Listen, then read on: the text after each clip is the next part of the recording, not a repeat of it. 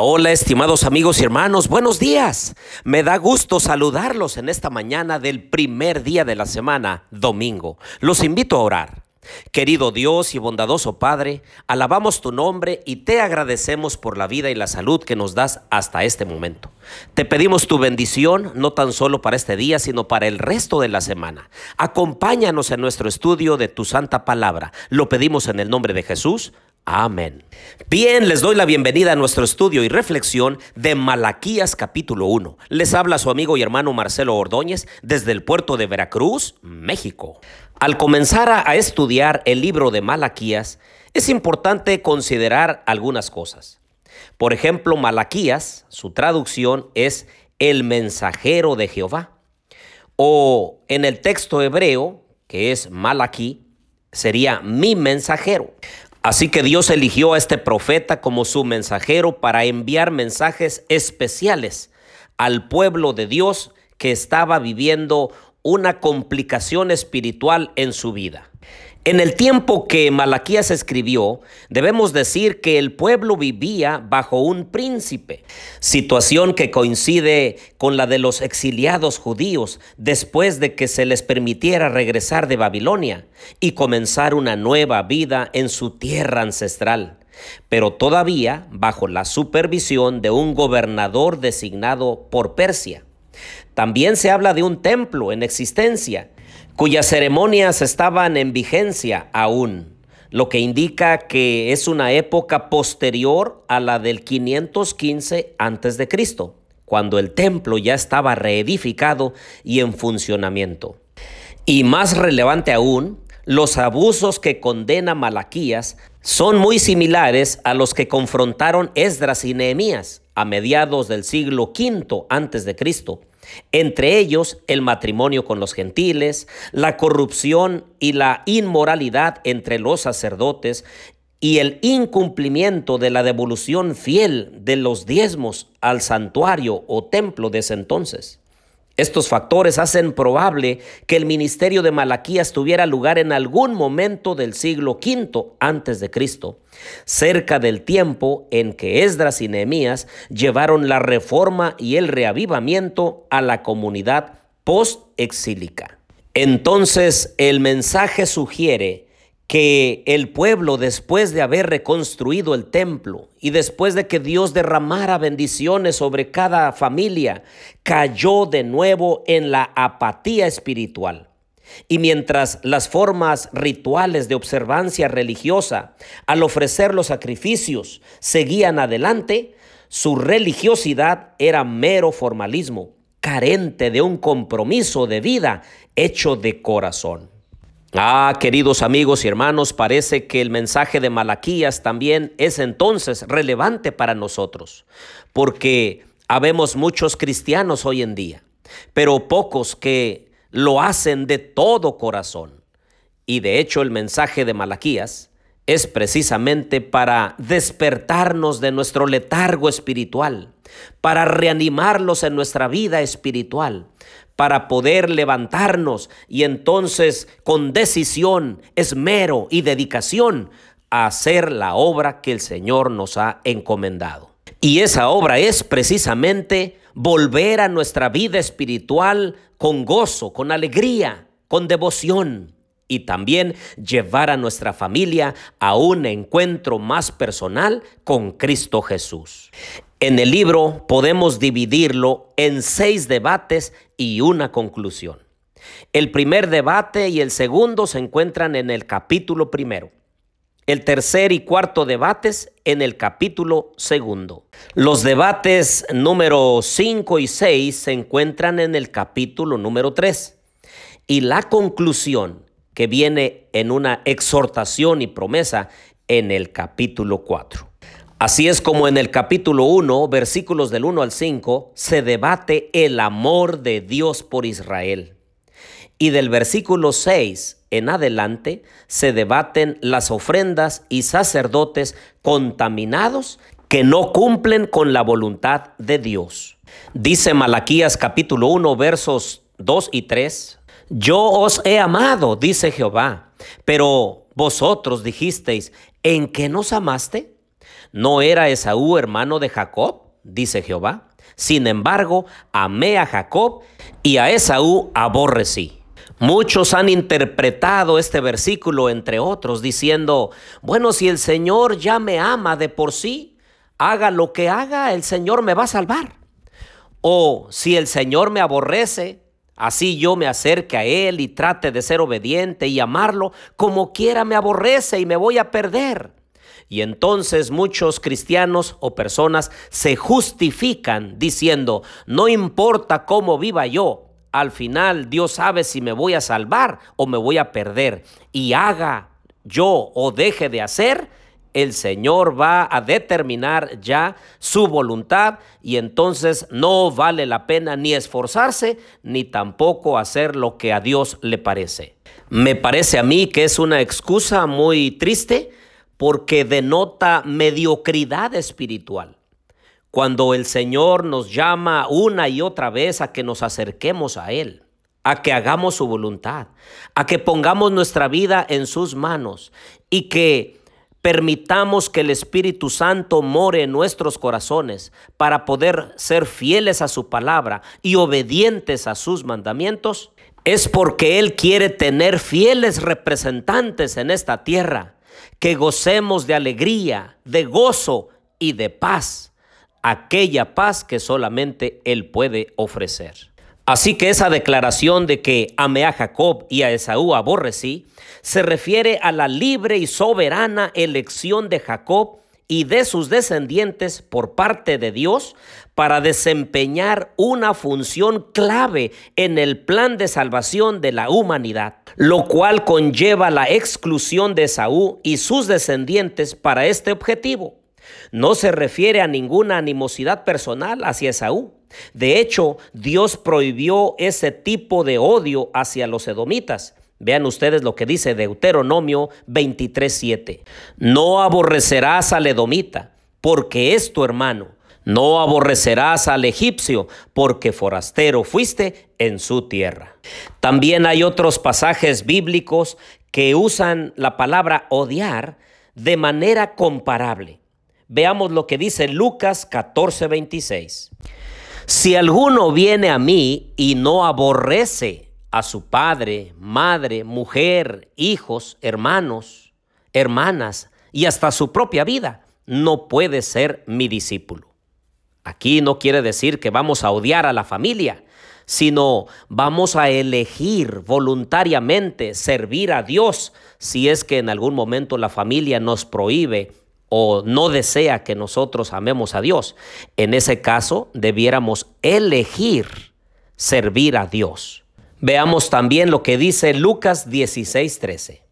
Ningún siervo puede servir a dos señores, porque odiará al uno y amará al otro, o estimará al uno y menospreciará al otro. No podéis servir a Dios y a las riquezas. Es así como explican entonces estos versículos la forma de elegir. Una cosa se excluye y la otra se elige. De la misma forma, el Señor eligió a Jacob y a su descendencia para que en ellos naciera el Mesías, el Cristo, el Redentor, y por su línea siguiera el cumplimiento de la promesa que Dios le hizo a Abraham. Es así entonces, queridos amigos y hermanos, que cada uno de nosotros tiene la oportunidad de elegir servir a Dios de elegir a nuestro Dios como ser parte de nuestra vida, tomarlo en cuenta y ponerlo en primer lugar. Hoy en esta mañana yo te animo a que sirvamos a Dios con todo el corazón. Si así lo hacemos, bendiciones vendrán en nuestra vida, en la de nuestra familia y todos nuestros descendientes. Oremos, querido Dios y bondadoso Padre. Ayúdanos, Señor, a elegirte siempre a ti en primer lugar. Elegir las cosas espirituales como más importantes sobre las materiales y pasajeras. Bendice en esta mañana a mis amigos y hermanos que escuchan este audio. Acompáñalos con tu santa presencia. Lo pedimos en el nombre de Jesús. Amén.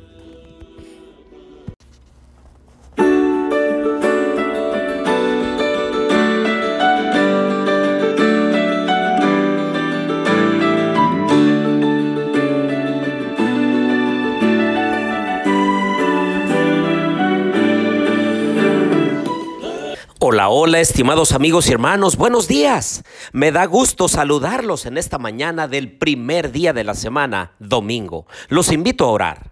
Querido Dios y bondadoso Padre, alabamos tu nombre y te agradecemos por la vida y la salud que nos das hasta este momento. Te pedimos tu bendición, no tan solo para este día, sino para el resto de la semana. Acompáñanos en nuestro estudio de tu santa palabra. Lo pedimos en el nombre de Jesús. Amén. Bien, les doy la bienvenida a nuestro estudio y reflexión de Malaquías capítulo 1. Les habla su amigo y hermano Marcelo Ordóñez desde el puerto de Veracruz, México. Al comenzar a, estudiar el libro de Malaquías, es importante considerar algunas cosas. Por ejemplo, Malaquías, su traducción es el mensajero de Jehová.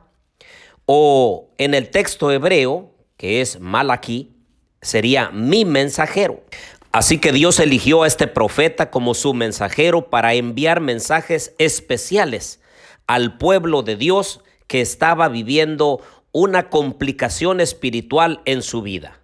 En el tiempo que Malaquías escribió, debemos decir que el pueblo vivía bajo un príncipe, situación que coincide con la de los exiliados judíos después de que se les permitiera regresar de Babilonia y comenzar una nueva vida en su tierra ancestral, pero todavía bajo la supervisión de un gobernador designado por Persia.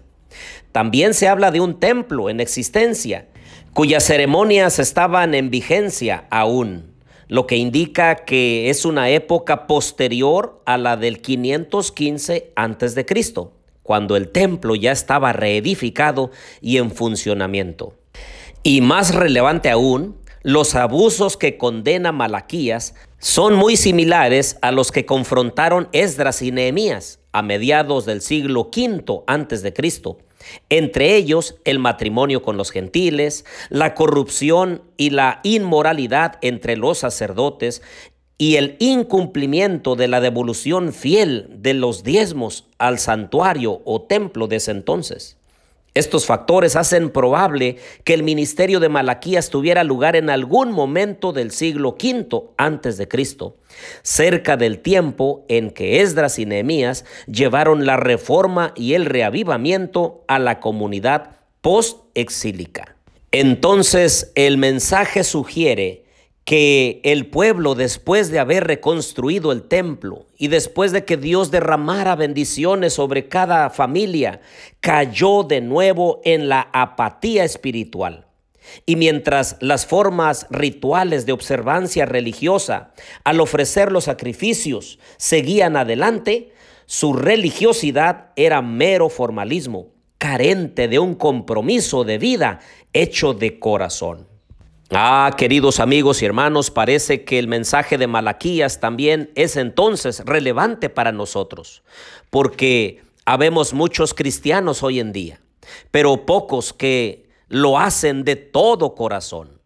Y de hecho el mensaje de Malaquías es precisamente para despertarnos de nuestro letargo espiritual, para reanimarlos en nuestra vida espiritual, para poder levantarnos y entonces con decisión, esmero y dedicación hacer la obra que el Señor nos ha encomendado. Y esa obra es precisamente volver a nuestra vida espiritual con gozo, con alegría, con devoción y también llevar a nuestra familia a un encuentro más personal con Cristo Jesús. En el libro podemos dividirlo en seis debates y una conclusión. El primer debate y el segundo se encuentran en el capítulo primero. El tercer y cuarto debates en el capítulo segundo. Los debates número 5 y 6 se encuentran en el capítulo número 3. Y la conclusión, que viene en una exhortación y promesa, en el capítulo 4. Así es como en el capítulo 1, versículos del 1 al 5, se debate el amor de Dios por Israel. Y del versículo 6 en adelante se debaten las ofrendas y sacerdotes contaminados que no cumplen con la voluntad de Dios. Dice Malaquías capítulo 1 versos 2 y 3, Yo os he amado, dice Jehová, pero vosotros dijisteis, ¿en qué nos amaste? ¿No era Esaú hermano de Jacob? dice Jehová. Sin embargo, amé a Jacob y a Esaú aborrecí. Muchos han interpretado este versículo, entre otros, diciendo, bueno, si el Señor ya me ama de por sí, haga lo que haga, el Señor me va a salvar. O si el Señor me aborrece, así yo me acerque a Él y trate de ser obediente y amarlo, como quiera me aborrece y me voy a perder.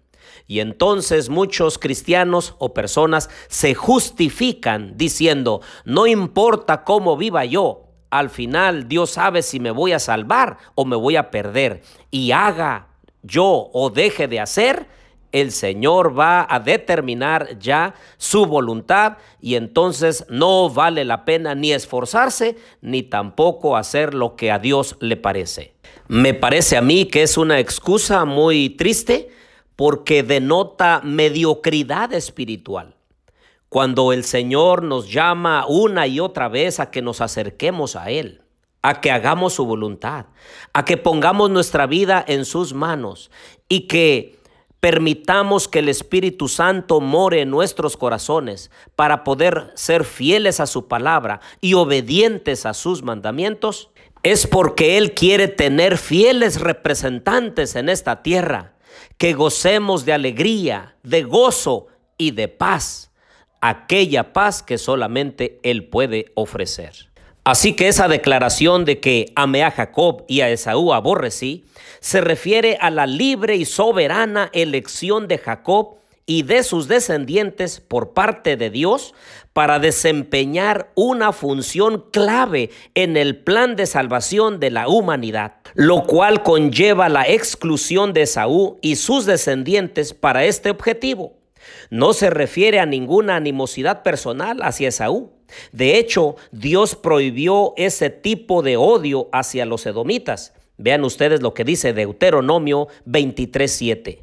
No aborrecerás al edomita, porque es tu hermano. No aborrecerás al egipcio, porque forastero fuiste en su tierra. También hay otros pasajes bíblicos que usan la palabra odiar de manera comparable. Veamos lo que dice Lucas 14:26. Si alguno viene a mí y no aborrece a su padre, madre, mujer, hijos, hermanos, hermanas y hasta su propia vida, no puede ser mi discípulo. Aquí no quiere decir que vamos a odiar a la familia, sino vamos a elegir voluntariamente servir a Dios si es que en algún momento la familia nos prohíbe o no desea que nosotros amemos a Dios. En ese caso, debiéramos elegir servir a Dios. Veamos también lo que dice Lucas 16:13.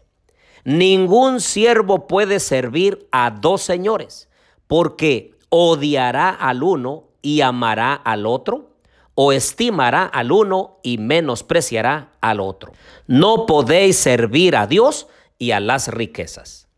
Es así como explican entonces estos versículos, la forma de elegir. Una cosa se excluye y la otra se elige. De la misma forma, el Señor eligió a Jacob y a su descendencia para que en ellos naciera el Mesías, el Cristo, el Redentor, y por su línea siguiera el cumplimiento de la promesa que Dios le hizo a Abraham. Es así entonces, queridos amigos y hermanos, que cada uno de nosotros tiene la oportunidad de elegir servir a Dios, de elegir a nuestro Dios como ser parte de nuestra vida, tomarlo en cuenta y ponerlo en primer lugar. Hoy en esta mañana, yo te animo a que sirvamos a Dios con todo el corazón. Si así lo hacemos, bendiciones vendrán en nuestra vida en la de nuestra familia y todos nuestros descendientes. Oremos, querido Dios y bondadoso Padre, ayúdanos Señor a elegirte siempre a ti en primer lugar. Elegir las cosas espirituales como más importantes sobre las materiales y pasajeras. Bendice en esta mañana a mis amigos y hermanos que escuchan este audio. Acompáñalos con tu santa presencia. Lo pedimos en el nombre de Jesús. Amén.